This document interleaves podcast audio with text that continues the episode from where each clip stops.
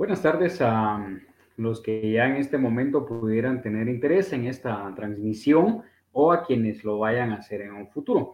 Igualmente, estos videos quedan grabados en mi perfil personal, en la página de Luis Catalán, abogado y notario, y asimismo en YouTube. Entonces, eh, no hay ningún problema si los ven ahora o en un futuro, que igualmente quedan ahí para que ustedes puedan eh, observarlos nuevamente o por primera vez, si fuera el caso. Mi nombre es Luis Catalán, soy abogado y notario. Eh, tengo interés en algunos temas eh, relacionados con el mundo del derecho y en este caso particular también en temas relacionados con eh, las fobias, que es lo que vamos a ver hoy, es decir, algunos temas relacionados con el mundo de la psicología. El tema de hoy me llamó mucho la, atención porque como para quienes ya en algún momento me pudieran haber conocido, saben que me gusta investigar lo relacionado con el mundo del derecho, en algunas áreas por supuesto, y también con eh, psicología. Entonces el tema de hoy específicamente es sobre eh, la tanatofobia es decir, el temor injustificado a la muerte, y esto lo uno con el tema de los testamentos, es decir, quiero hablar de la importancia que tienen los testamentos, o en último caso, que las personas eh, decidan, basados en su conocimiento, cuál es la figura jurídica que más les eh, conviene para eh, disponer de, de, sus bienes, que puede ser en vida a través de una compraventa, a través de una donación, también puede ser a través de mm, un testamento, si así lo decidiera, también puede ser ah, en algún caso también una donación por causa de muerte. Entonces yo en este momento quiero eh, compartir la pantalla. Eh, hago una presentación para que em, pues sea de, de, mejor forma, es decir, un poco más, aquí está, compartir pantalla, que sea eh, didáctica la, la transmisión y pues también yo en ese sentido ordeno mis ideas. Ya me pasó una vez que no compartí la, pantalla como, como lo estoy haciendo ahora. Em, no tengo mucho tiempo usando esta, esta plataforma, solo quiero confirmar si efectivamente ya se está viendo la, no solo la transmisión como tal, sino, ah, ya, excelente, ahí ya se está proyectando la, la pantalla. Y ahí está. Eh, parte de los problemas técnicos que se dan en algún momento. Bueno, y esta es la imagen que estuve usando para la publicidad de la, de la transmisión. Es la tanatofobia, el temor injustificado a la muerte y la importancia de los testamentos. Yo particularmente, si las personas se inclinan por otro tipo de figura, eh, les aconsejo otro, pues entiendas en este caso compra-venta o donación, pero también hay casos en los cuales eh, es un bien y tres hijos, por ejemplo, y no quieren hacerlo de esa manera, no quieren dejarlo en porcentajes iguales, o a veces se inclina únicamente por uno de los hijos. También hay casos en los cuales, porque ya me tocó ver uno por ahí, en los que en el que no le dejaron nada a la familia, sino a terceras personas.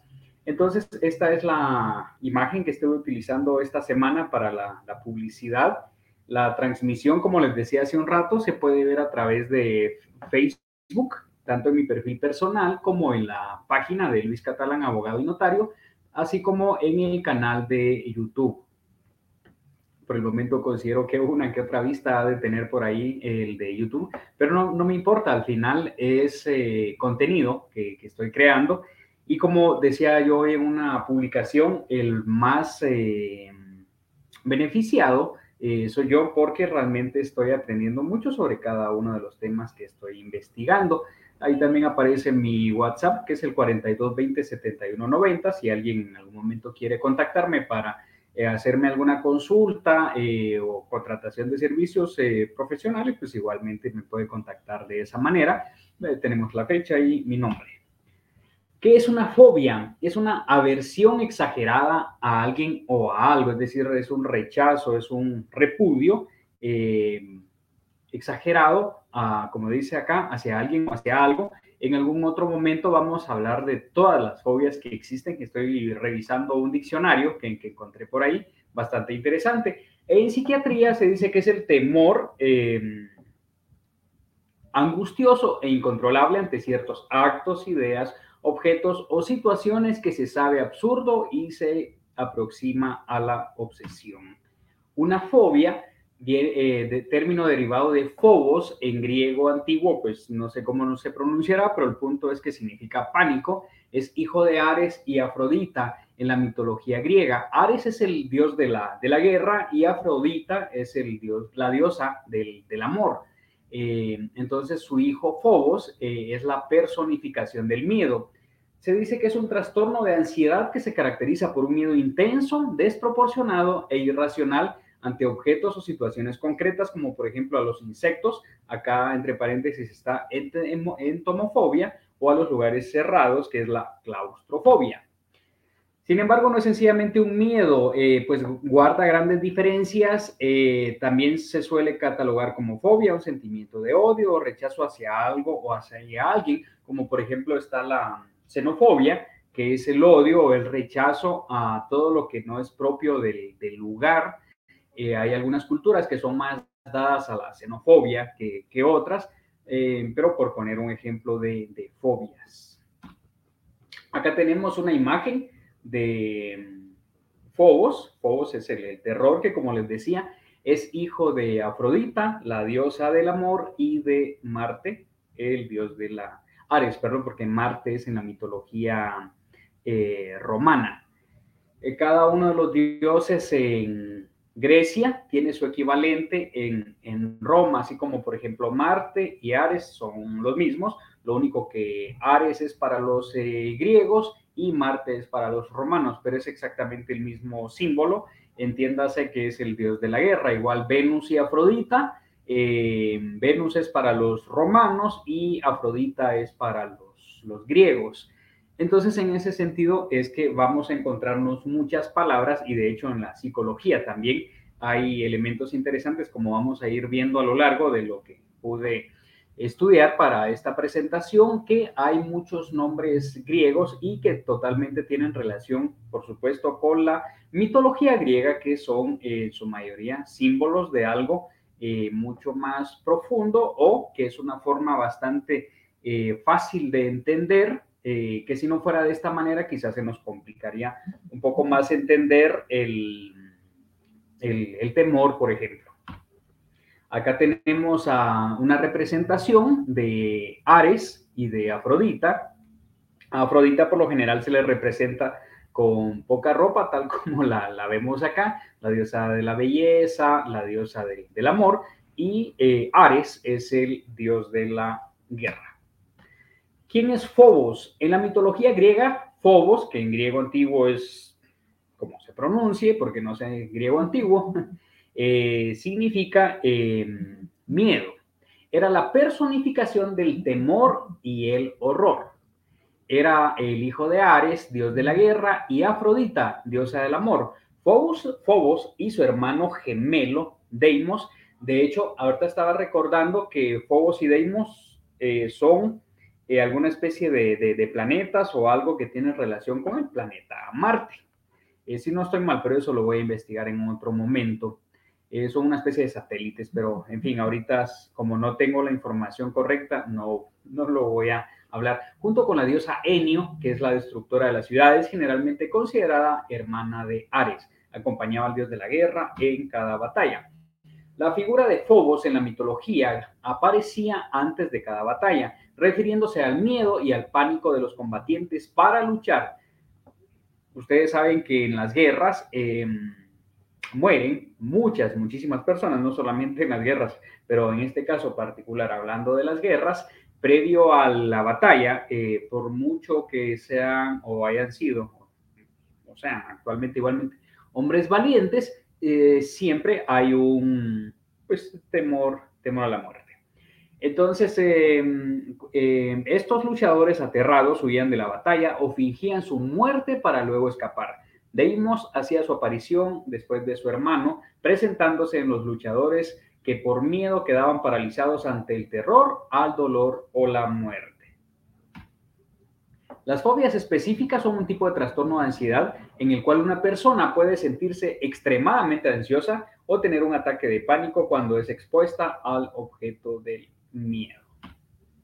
El trastorno de ansiedad, eh, antes neurosis de ansiedad, es un término que abarca las diferentes formas de un tipo de enfermedad mental caracterizado por ansiedad, miedo y cambios conductuales asociados, mientras que la ansiedad es una respuesta anticipatoria a una amenaza futura. Los que saben del tema y pues que hablan un poco más sobre, sobre este tema específico, dicen que la depresión es exceso de pasado, es decir, no está la persona en el momento presente, está anclada en algo que pasó y la ansiedad es eh, exceso de, futuro, es decir, no está la persona con los pies en la tierra en el momento presente eh, y por lo tanto, insisto, está eh, enfocada en un futuro que no siempre es el futuro mágico y maravilloso, ansiando que venga, sino por lo general es un temor a que algo que le vaya a afectar pues suceda, ¿no? El miedo implica una respuesta emocional a una amenaza inminente.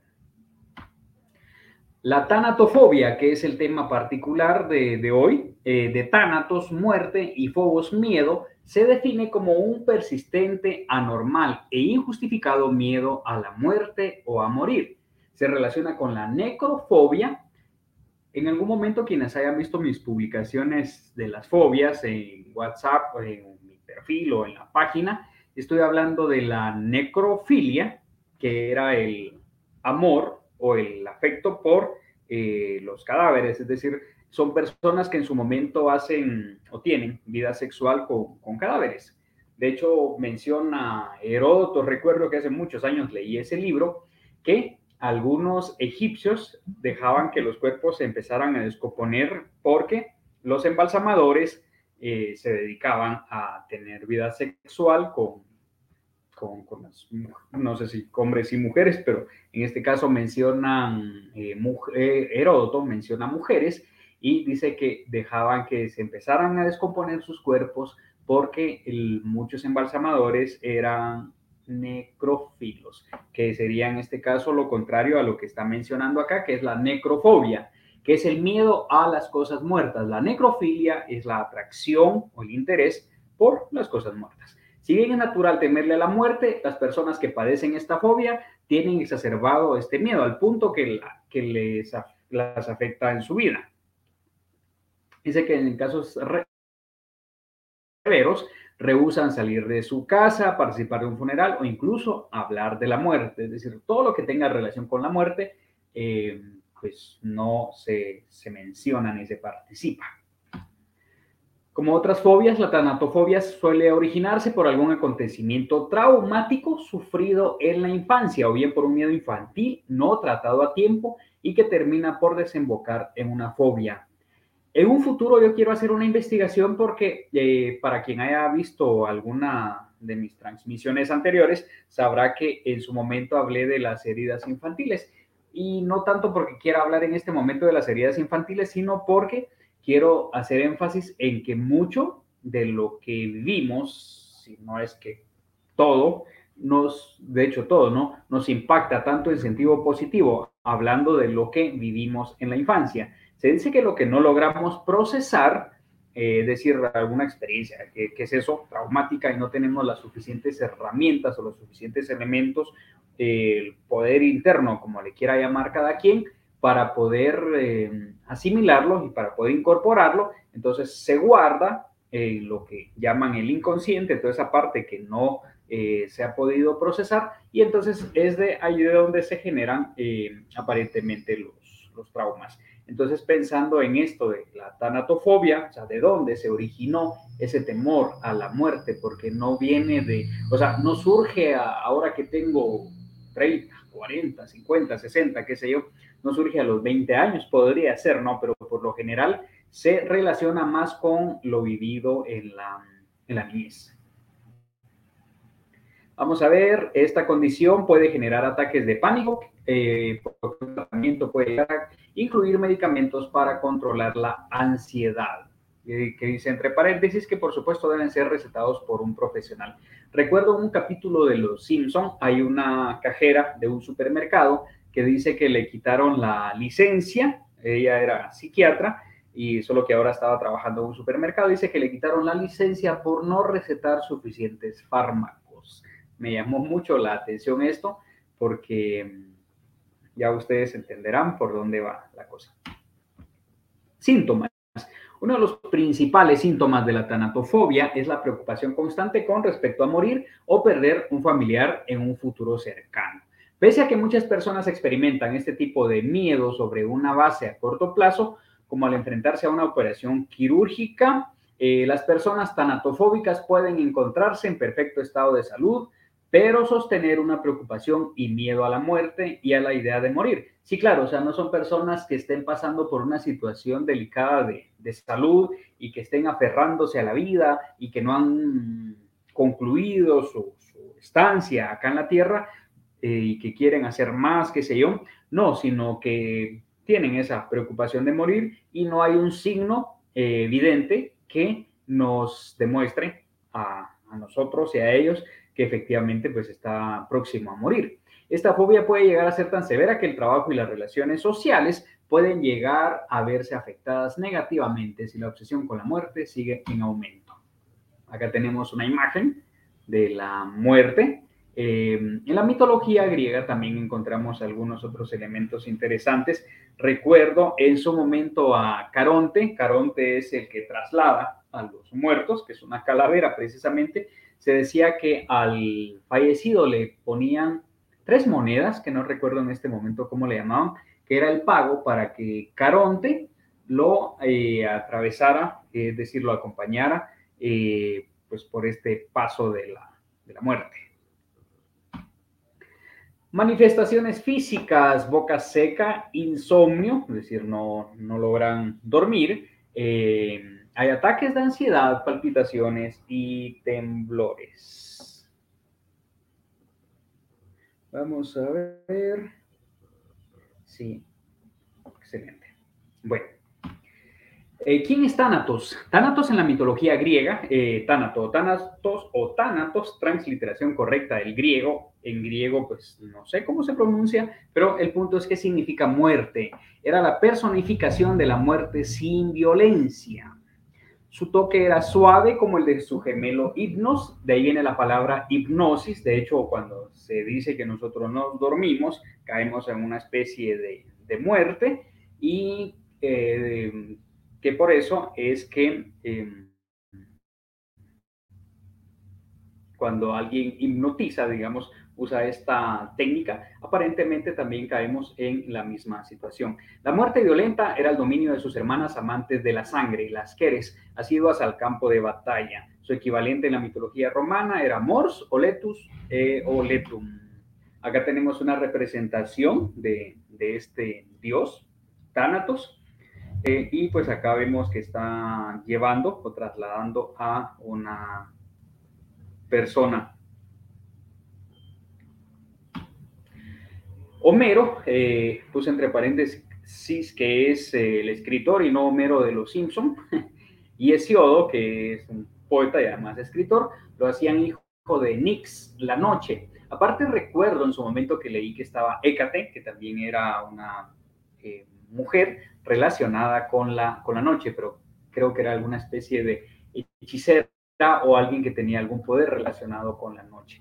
Y gemelo de Hipnos, insinuando que ambos hermanos discutían cada noche quién se llevaría a cada hombre, o que el sueño anulaba cada noche a los mortales en un intento de imitar a su hermano mayor, es lo que les decía. Entonces, cuando viene el sueño, es decir, cuando caemos en el sueño, es decir, cuando no dormimos, es una especie de muerte. Entonces, ¿qué manera más eh, interesante de decirlo o de simbolizarlo?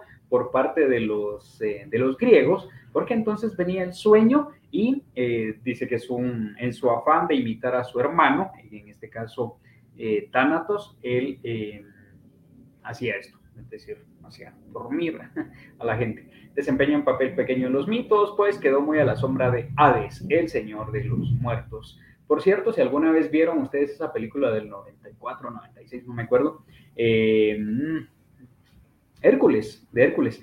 Ahí se encuentran ustedes a, Hades y muchos personajes de la mitología griega, que eh, pues sí o sí, la cultura griega ha tenido mucha influencia eh, hasta nuestros días. En el psicoanálisis, Thanatos es la pulsión de muerte que se opone a Eros. Eros es el hijo de, de Afrodita.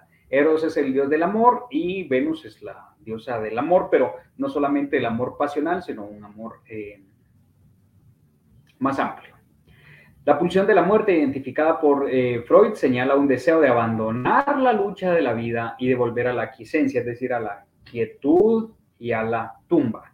Entonces, según los que saben del tema, dicen que pues muchos están o estamos más con esta pulsión de la muerte, no solamente las personas que sí o sí tienen interés en suicidarse, sino también hay muchas acciones de la vida de algunos, por supuesto, que eh, hace que poco a poco estén buscando este proceso de abandono del, cuerpo, es decir, están buscando más el, el, morir, ¿no? De una u otra manera. Lo único que no lo hacen de forma abierta o directa, es decir, no vienen y, y agarran un cuchillo y se, lo, eh, y se matan, o se cortan las venas, o, toman alguna pastilla o algún medicamento, no, sino que eh, tienen algunas otras formas. Alcohol, por ejemplo, ¿no? Para los que tomamos en su momento alcohol, eh, pues también debiéramos saber por dónde está nuestro interés en el mismo. En el análisis, la pulsión es la energía psíquica profunda que dirige la acción hacia un fin, descargándola al conseguirlo. El concepto se refiere a algo dinámico que está influido por la experiencia del sujeto es lo que yo les decía. Entonces, o tendemos a ir hacia la vida, hacia el futuro, hacia estar, obviamente, primero presentes, ¿no? Y luego avanzar en cada momento hacia, eh, porque inevitablemente estamos siendo arrastrados hacia, hacia el futuro, es decir, la vida es un proceso continuo en el que no nos permite ni física, ni emocional, ni mentalmente quedarnos anclados. Y quienes sí, es quienes están em, afectados por lo que les decía hace un rato, mucho de pasado, entiéndase eh, temas relacionados con la depresión, es decir, todo lo anterior fue mejor, lo vivido con no sé quién, y entonces quien está pensando en el futuro, quien está teniendo planes o está en el momento presente, realmente no, no está deprimido. O sea, quienes ya hemos conocido en su momento la depresión, sabemos que es en relación a lo que a lo que ya se, se vivió o las consecuencias que esto puede generar también en algún momento. Ahora pasamos a la parte que en algún momento pudiera interesarles a algunos de los que están viendo la transmisión.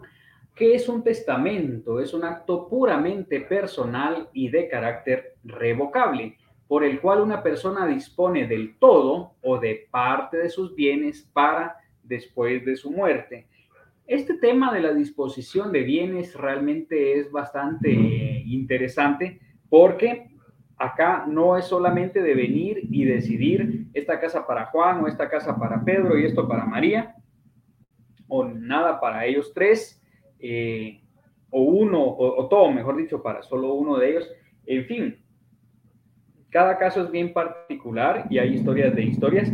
Y acá estamos hablando de alguien que consciente y no sé si llamarle responsable en algún momento, está decidiendo no heredar problemas a sus, a sus familiares. Si bien certeza de cuándo vayamos a morir no tenemos, pero si nos vamos a la lógica de, la, vida, y si bien es cierto que cada vez se habla de una mayor esperanza de vida, por lo menos comparado con el tiempo en el que vivió Mozart, eh, y no hace mucho, no hace 100 años y todavía un poco menos quizá, las personas vivían mucho menos de lo que viven actualmente. Ahora, la esperanza de vida aparentemente se está ampliando de tal manera que eh, pues ya eh, hay personas que hablan de 90 y de 100 años incluso. Lo que sí sería interesante es, bueno, 90 años o sea, entero y con las condiciones adecuadas,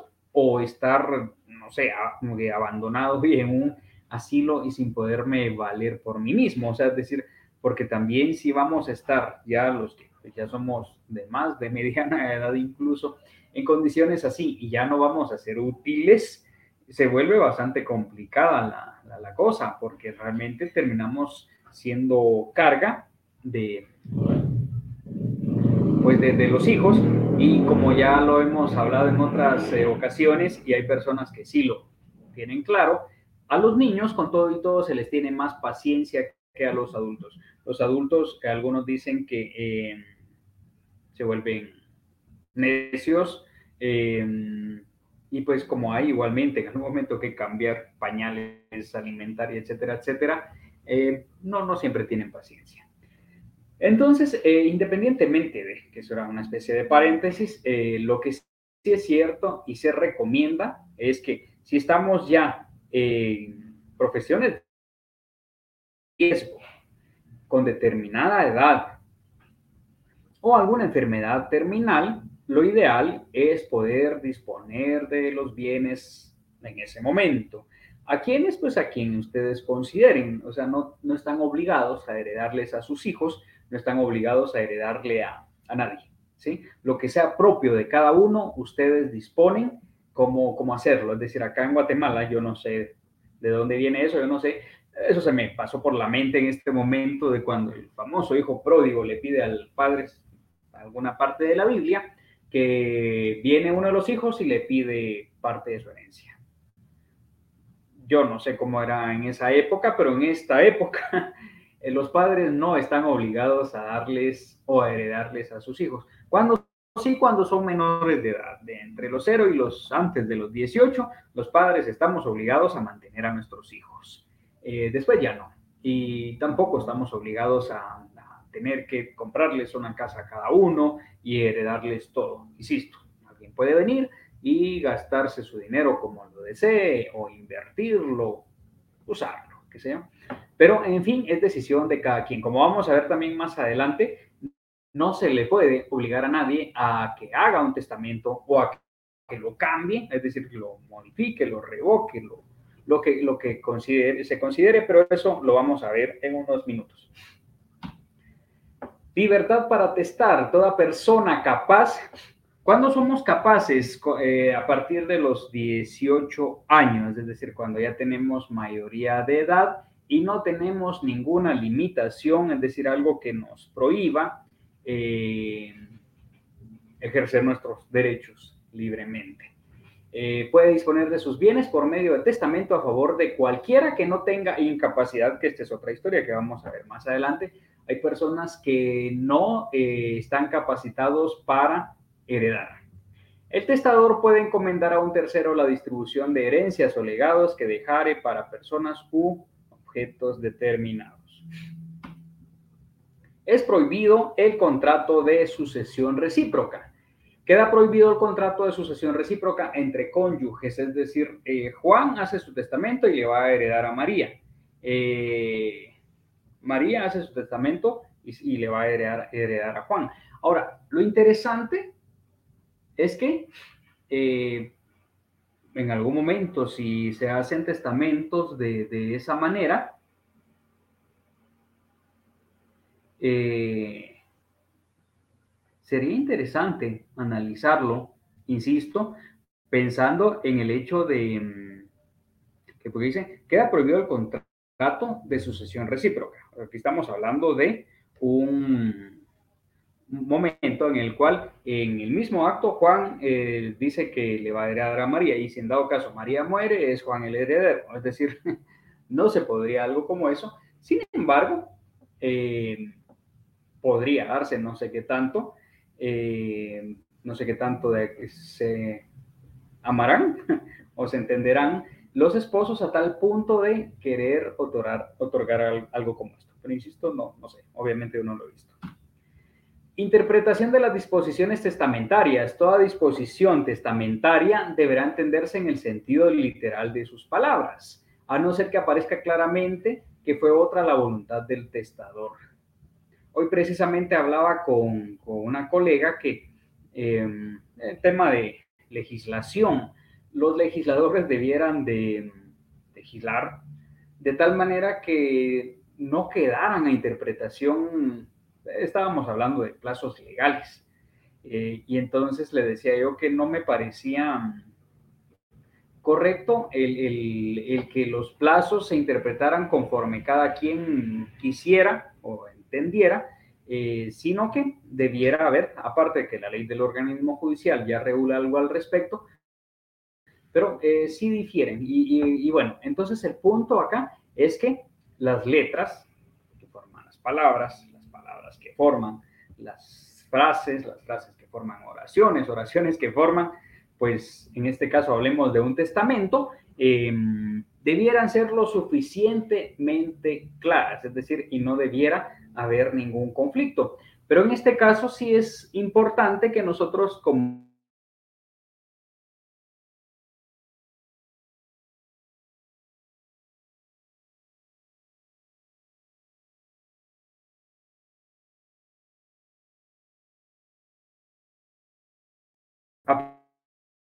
claro. Otra cosa es un testamento hecho por el Señor, es decir, en un testamento dado, eh, que ahí sí sería otra la, cuestión. Pero también eso podría dar lugar a, conflictos. El hijo póstumo nacido después de, de hecho el testamento, si no hubieran sido desheredados de manera expresa, sí me he encontrado con un par de testamentos en los que dice que no importa si aparecen más hijos, que igualmente no son, eh, no forman parte de, ese testamento, es decir, se les desheredó, pues tal como establece la ley, y, y vamos a ver, de manera expresa. Esto es, eh, si no hubieran sido desheredados y el testador hubiera distribuido desigualmente sus bienes entre los hijos, tendrán derecho a una parte de la, de la herencia equivalente a la porción que les correspondería si toda la herencia se hubiera repartido en partes iguales. Pensemos, hay tres hijos, entonces se dividió cuatro para hacerlo más fácil. 25, 25, 25. No, no, porque acá está hablando de que no fue distribuido en partes iguales. A uno le dan 30, a otro le dan 20, a otro le dan 10 y a otro le dan 40. Sí, ahí tenemos el 100 en eh, cuatro hijos. Pero si aparece uno, eh, como dice hijo póstumo, es decir, que eh, fue... Mm, reconocido, porque puede ser incluso en testamento o nacido después de hecho el testamento, eh, póstumo quiere decir que nace, que nace después de fallecido el, Señor. En este caso es necesario que se tome en cuenta que si no es desheredado expresamente, estábamos hablando de cuatro hijos, ahora van a ser cinco, y entonces ahora sí o sí van a ser 20, 20, 20, 20, 20. Es decir, el 100 se ha de dividir entre los 5. Esto es a manera de ejemplo, ¿no? Si los herederos testamentarios no son hijos del testador, el hijo póstumo y el nacido después de hecho el testamento, que no hubiera sido desheredado expresamente, tendrán derecho al 50% de la herencia. Este es en los casos, en los, estos en los casos en los cuales los herederos eran cualquier otro, ¿sí? Menos la... Eh, la, familia. Sí, ah, cualquier otro que no sean hijos del testador. Entonces acá, este, si, aparece un hijo eh, y no fue desheredado, como les decía concretamente, em, se lleva el 50% de la herencia y el otro 50% pues entre las personas que en su momento se había decidido. En ambos casos, la porción hereditaria que corresponda al hijo póstumo o nacido después de hecho el testamento se deducirá a prorrata de las porciones correspondientes a los herederos testamentarios, en partes iguales. Vamos a ver. Eh, incapacidades para testar. ¿Quiénes no eh, pueden hacer eh, testamento?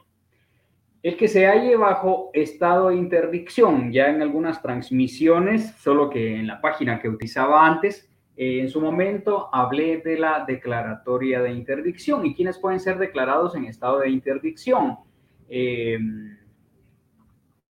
los que consumen drogas y alcohol, ciegos, sordomudos y los que padecen de una enfermedad mental congénita, eh, perdón, mental congénita o adquirida, así establece la ley. Entonces, eh, a estas personas se les puede declarar en estado de interdicción.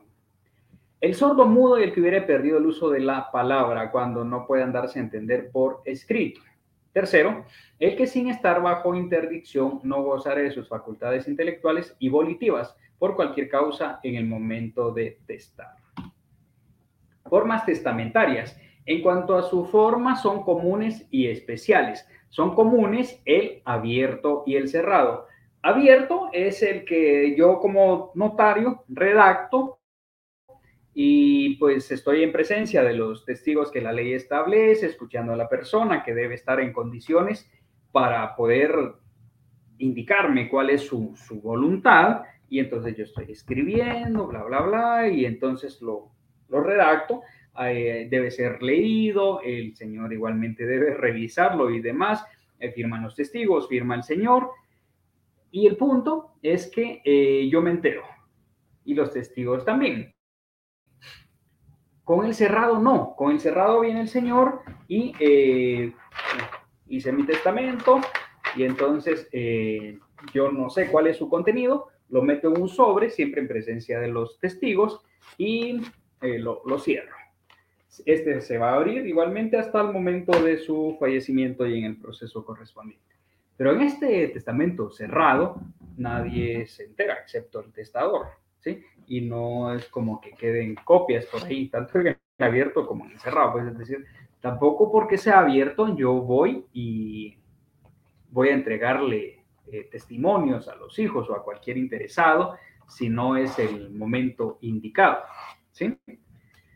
Entonces, en eso consisten el los eh, testamentos, el abierto y el cerrado. Son especiales los que se otorgan en los casos y condiciones que se expresan en este capítulo. la ley establece el el testamento del preso, el testamento en lugar donde hay guerra, el testamento eh, marítimo, y no recuerdo ahorita cuáles otros, pero son los que se dan en condiciones especiales. El testamento debe hacerse en escritura pública. El testamento común abierto deberá otorgarse en escritura pública como requisito esencial para su validez. Es decir, no lo voy a hacer yo en cualquier hoja, sino que eh, voy a llevar mi, computadora eh, y pues una vez, bueno, ¿cómo, cómo lo trabajo yo? O sea, hago el testamento, eh, o sea, lo redacto, imprimo el borrador, lo revisamos y está bien, porque no tiene sentido imprimir de una vez en la hoja de protocolo si no ha sido previamente revisado. Entonces, una vez se revise y sí contenga lo que el señor, aparte de los requisitos meramente legales, pero en cuanto a la voluntad del señor, que sí contenga lo que él quiere establecer en su testamento, entonces ya procedo yo a imprimir el notario en general, ¿no? A, en las hojas de protocolo. El testador puede entregar al notario la minuta de sus disposiciones testamentarias o manifestar de palabra su última voluntad. Es decir, yo lo escucho o él puede decirme, mire, esto es lo que quiero que usted eh, consigne en el, en el testamento. Entonces ya yo transcribo, lo, adapto, digamos, dependiendo que, cómo, cómo esté la, la, redacción eh, y lo que hay que ampliar y modificar, siempre y cuando no se distorsione, la, no se afecte la, voluntad del, del, del testador. El notario redactará el testamento y procederá a su lectura en presencia de los testigos en un solo acto y sin interrupción, llenando las demás, los demás requisitos que para el efecto exige el código de notariado. Eh, puse Código Civil haciendo referencia a que todos estos artículos eh, son del Código Civil. Es nulo el testamento que estorga sin la observancia de, los, de las solemnidades que la ley establece, es decir, eh, si no hay testigos, si únicamente estamos el testador y yo, ah, no, no, no tendría validez, es decir, es, es, nulo. El testamento cerrado será nulo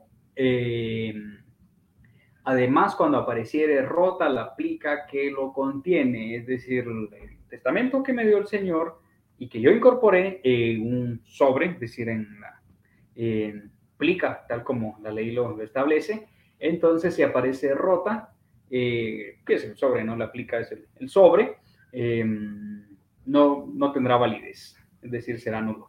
Ahora, es anulable, eh, digamos, en, el primer, en los primeros dos casos, es nulo. O sea, si no se otorga con las condiciones necesarias, Eh, y en este caso es anulable, es decir, habría que iniciar un proceso para que se le declare nulo el testamento otorgado con violencia, dolo o fraude. Es decir, si hay, eh, si se vio obligado a hacer testamento o a hacerlo en eh, un sentido contrario o distinto al que lo quisiera hacer el testador. El testador no puede prohibir que se impugne el testamento en los casos en que haya nulidad declarada por la ley. El que, si, el que de algún modo ejerza coacción sobre el testador para que haga, altere o revoque su testamento o cualquiera disposición testamentaria, pierde todos los derechos que por el testamento o por la ley le correspondan en los bienes de la herencia.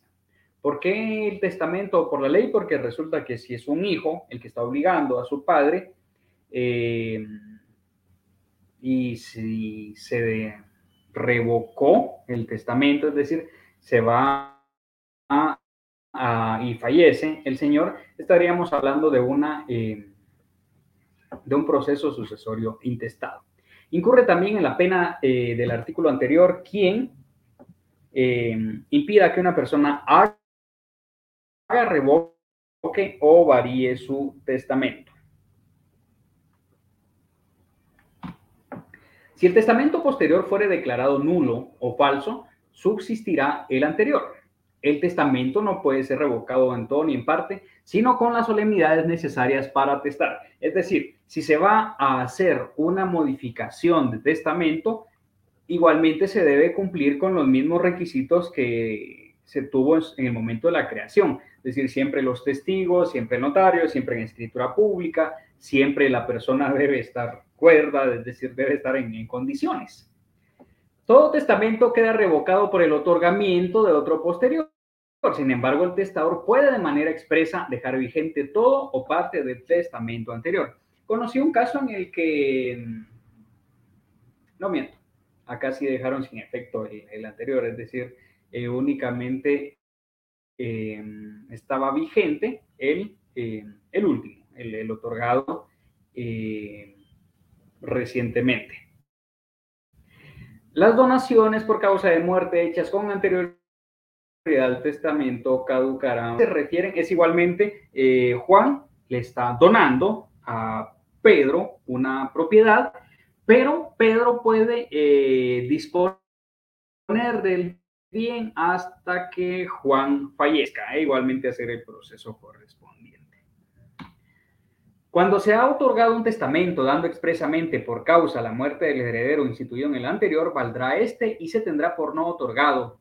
Cuando se ha otorgado un testamento dando expresamente por causa la muerte del heredero instituido en el anterior, valdrá este y se tendrá por no otorgado aquel si resulta falta, la, falsa la noticia de la muerte. Es decir, aquí estamos hablando eh, de que se está haciendo constar que la persona que en su momento fue declarada heredera, eh, o instituida, mejor dicho, heredera, eh, falleció.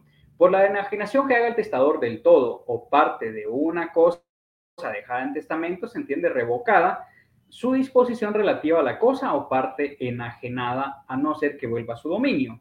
La donación o legado de un crédito hecho en testamento queda revocado en todo o en parte si el testador recibe el, en pago. Bueno, acá esto no lo vamos a ver ahora. No produce efecto el testamento en cuanto a la institución de herederos si el nombrado tuviera incapacidad para heredar. Sí, eh, ya hablamos, no sé si lo hemos mencionado, pero más adelante vamos a eh, mencionar quienes no tienen capacidad para heredar.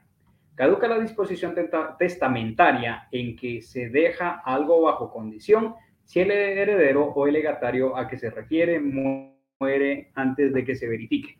Me parece interesante porque aún encontramos en el Código Civil este tema relacionado con eh, la prohibición de casarse. Se establece que no se puede prohibir y decirle a la persona que no se case, pero sí decirle eh, con quién no. no recuerdo en este momento si esto es para toda la vida o hay, porque esta es la eh, herencia condición. Em, Vamos a ver también más adelante algo relacionado con las condiciones. No caduca la herencia ni el legado que se deja desde el día cierto o desde tiempo determinado, aun cuando el heredero o el legatario mueran antes de haber llegado el día vencido o el tiempo que se fijó el, que fijó el testador. Sí, claro, esto es por eh, tema interesante de eh, relacionado con la caducidad de la herencia. La disposición testamentaria de una cosa específica en favor de alguno no produce efectos si se destruye la cosa sin culpa de la persona obligada a entregarla. Es decir, ya no existe el bien, entonces, y no la destruyó el que la poseía, entonces no, ya no tiene razón de ser. En todos los casos en que caduque o pierda su efecto la institución de heredero, pasará la herencia a los herederos legales.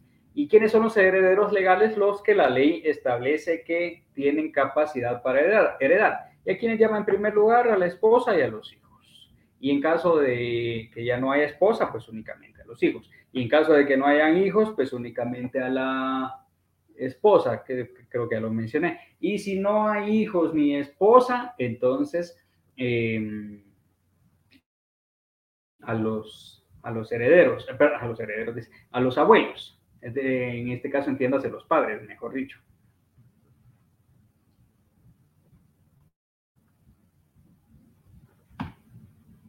Y acá vamos a terminar entonces con la transmisión de, hoy.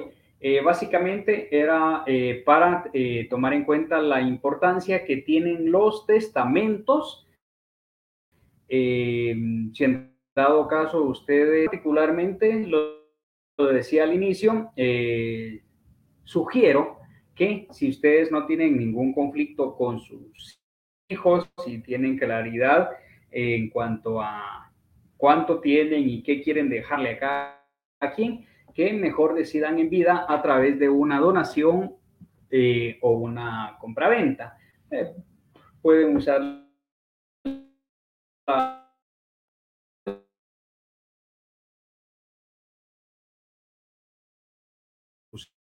accesorio eh, Em, que, pues, que lleva un pro bastante interesante. Hay publicaciones, hay eh, avalúo de los bienes, hay también eh, informes que hay que pedir, otros que hay que dar, hay que hacer pues, el acta de requerimiento y todo lo que conlleva, en fin. Em, un inventario, eh, opinión de la Procuraduría General de la Nación, etcétera. Entonces, cada uno de ustedes decida y defina cuál es la figura que más le, conviene en cuanto a la donación o compraventa. Eh, cada caso es bien particular, por eso en ese sentido yo les digo a las personas que eh, es necesario analizar eh, cuántos bienes son, de qué valores son, cuántos hijos son, cuántos son de matrimonio, cuántos... ¿Y qué más? Y si los hijos ya están casados, bajo qué régimen económico se, se casaron, porque sí es necesario tomar en cuenta esta, mm, este aspecto, porque ustedes saben que si hacen una compra-venta y están casados bajo el régimen de comunidad gananciales, que es el que comúnmente, eh, ya sea que las personas eligen o la ley misma establece que si no eligen, ese es el que se les ha de consignar, entonces eh, resulta que eso forma parte ahora del patrimonio conyugal. Y si esos matrimonios son como muchos ahora, pues que ya no duran para toda la vida como antes se pretendía o se pensaba, ese eh, bien termina en manos de, terceros, entiendas en este caso el esposo o la esposa que va, luego van a ser ex, ¿no? Y luego resulta que estas personas ya tienen por lo menos el 50% de ese bien y tienen nuevas parejas y pues, que, ¿para qué les cuento el resto de la, de la historia? Entonces, lo importante es que busquen la, asesoría correspondiente, que busquen eh, si están, como lo hice en su momento en la publicidad que, tuve hace un par de años relacionada con disposición de bienes, si ya son personas de, avanzada edad, que yo sé que pues eh, nosotros podemos eh, morirnos hoy, en cualquier momento, mañana, no necesariamente en 40 años, pero lo que sí es cierto es que si yo ya tengo cierta edad, por mucho que ahora haya una esperanza mayor de vida, sí o sí sé que aparte que como seres humanos tenemos un tiempo limitado en la Tierra, no importa si es desde el momento en el que nacemos, 5, 10, 20, 30, 80, 100, tarde o temprano, sí o sí, nuestra experiencia en la Tierra se termina.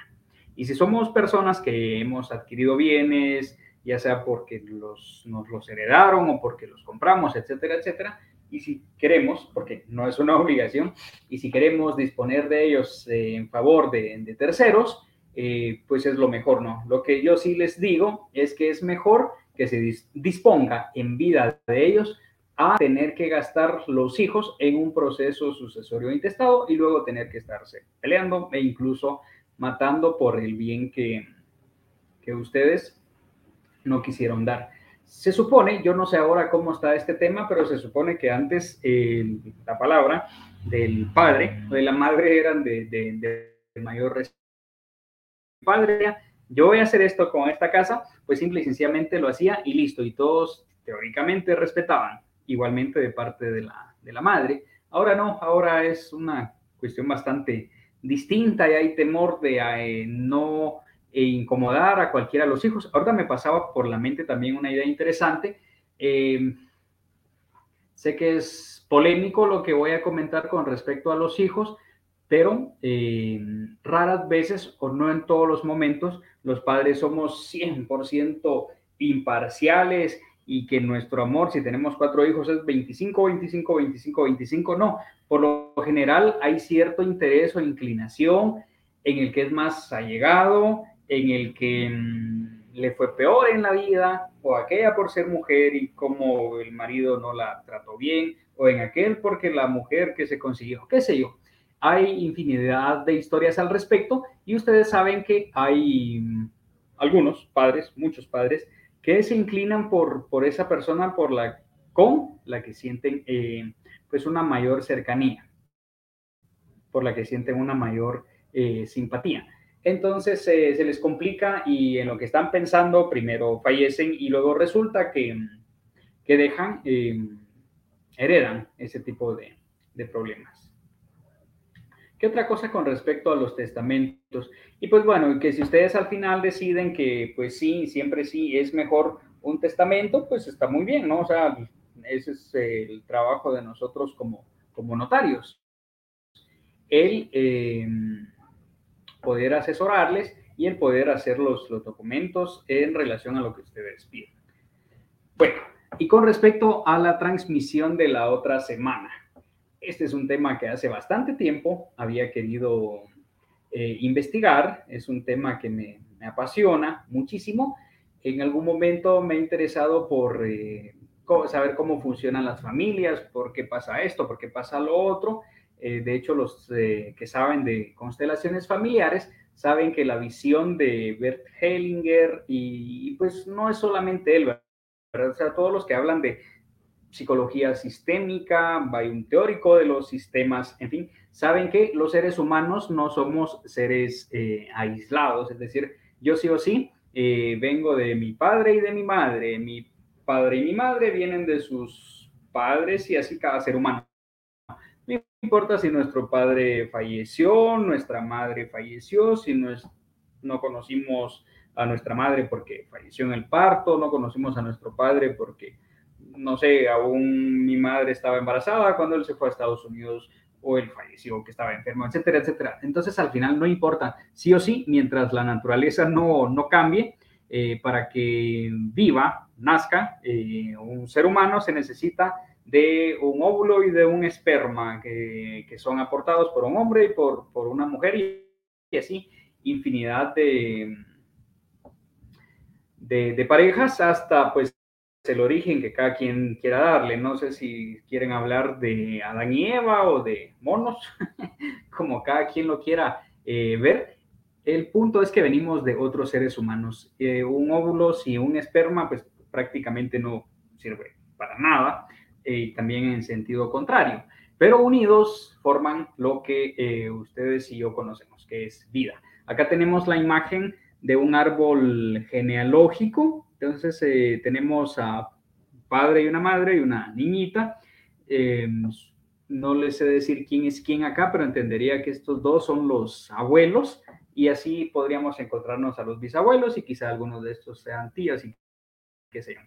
el punto es que las familias como tal son eh, sistemas, no somos seres aislados. Uno de los teóricos, que no recuerdo en este momento el apellido, dice que los sistemas son abiertos o son cerrados. Son abiertos cuando se permite de, de más personas y que haya influencia, ¿no? Y hay un intercambio. Y son cerrados donde acá solamente estamos mi familia y yo, no tenemos contacto con nadie, no visitamos a nadie y eh, nadie nos visita. Cosa que al final es extremadamente eh, irreal porque sí o sí hay eh, relaciones con, con otras personas. En algún momento se ha hablado de personas que se casan entre primos y demás, cosa que, bueno, sí me consta. Iba a decir que no me consta, pero sí me consta en algunos lugares donde sí se han casado con, con primos. Entonces, las familias son sistemas y sobre eso quiero hablar la, la otra semana y el por qué las historias se repiten. ¿Por qué quiero hablar de esto y por qué me llamó tanto la, la atención?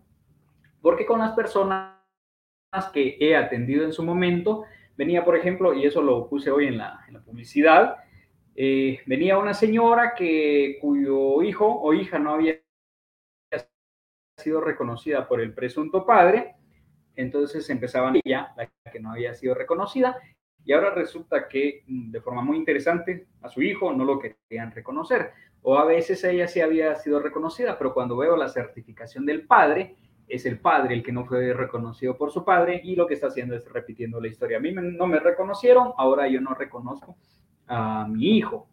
Pero también se daba que ambos fueron reconocidos, pero a quienes no habían reconocido en su momento era a los abuelos. Acá por poner un ejemplo, pero también otro ejemplo, eh, madres que mm, educan solas a sus hijos, es decir, estaba la, por poner un ejemplo, ¿no? La, la tatarabuela, que tipo Coco, ¿no? Tipo Coco eh, podría ser, pero en Coco sí creo que hay eh, esposos posteriormente que están presentes y demás. Pero bueno, entonces está la tatarabuela que se quedó sola con sus hijos. Luego esos hijos, eh, que en este caso serían los bisabuelos, también las mujeres se quedan solas. Llegan los señores solo a engendrar y pues se van, se mueren, lo que pase, ¿no?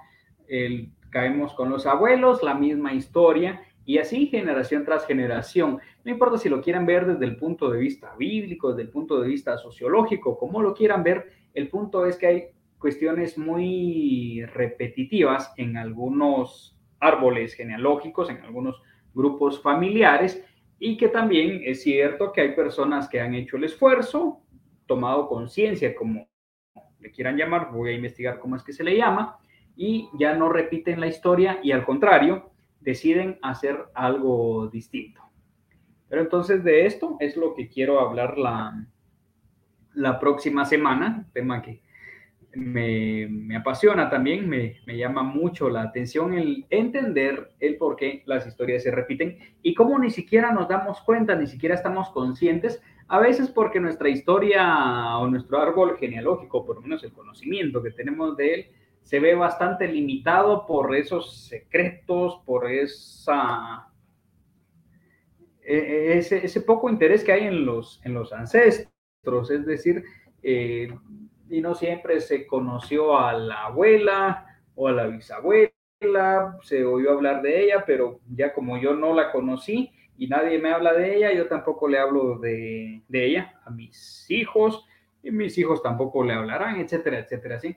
Entonces, pero cuando analizamos los árboles genealógicos, cuando analizamos esas estructuras, nos damos cuenta em, que sí o sí hay conductas repetitivas, que hay patrones y demás, y también podemos detectar quienes sí han decidido, que no sé si sea una especie solo de decisión, pero el punto es que han cambiado parte de su historia y de la historia de toda su, su, generación. Tenemos claros ejemplos. Pensada en este caso concreto, no es que sea yo el primer profesional de mi de mi familia, eh, o no sé, no recuerdo, pero de mi gente, o sea, los que por lo menos yo conozco, eh, hasta hace un tiempo no eran personas que estuvieran interesadas en, en estudiar y, y, cuestiones así.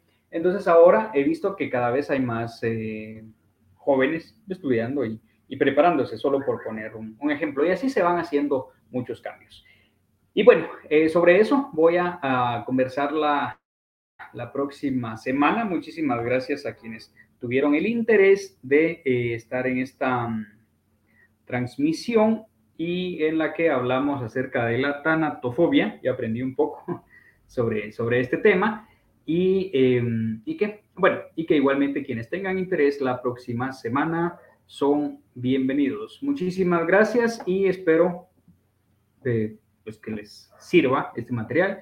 Ahora o en un futuro estamos en comunicación. Muchísimas gracias.